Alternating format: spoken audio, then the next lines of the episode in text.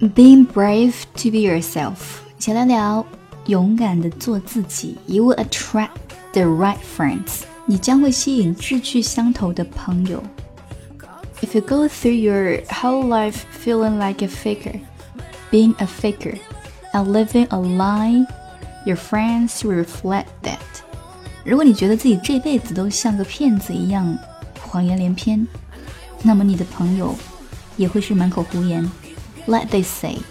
You are what you are around, and there's a lot of truth to that.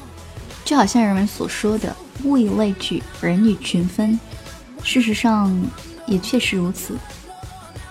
If you want to have honest friends who aren't afraid to keep it real, maybe you need to work on yourself first.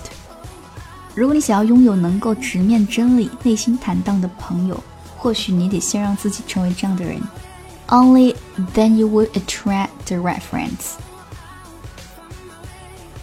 只有当你勇敢面对现实的时候，你才能够吸引真正的朋友。If you are already honest as it is, but your friends are the opposite, maybe you need to meet some new people。如果你是一个能够正视现实的人，而你的朋友恰好相反，那么。 你也许需要结交新的朋友了。Okay, that's what we talk about today. Be brave to be yourself.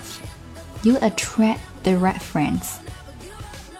勇敢的做自己，你将会吸引志趣相投的朋友。更多英语节目内容，请关注微信公众号“安夏说英语”。安静的安，夏天的夏，安夏说英语。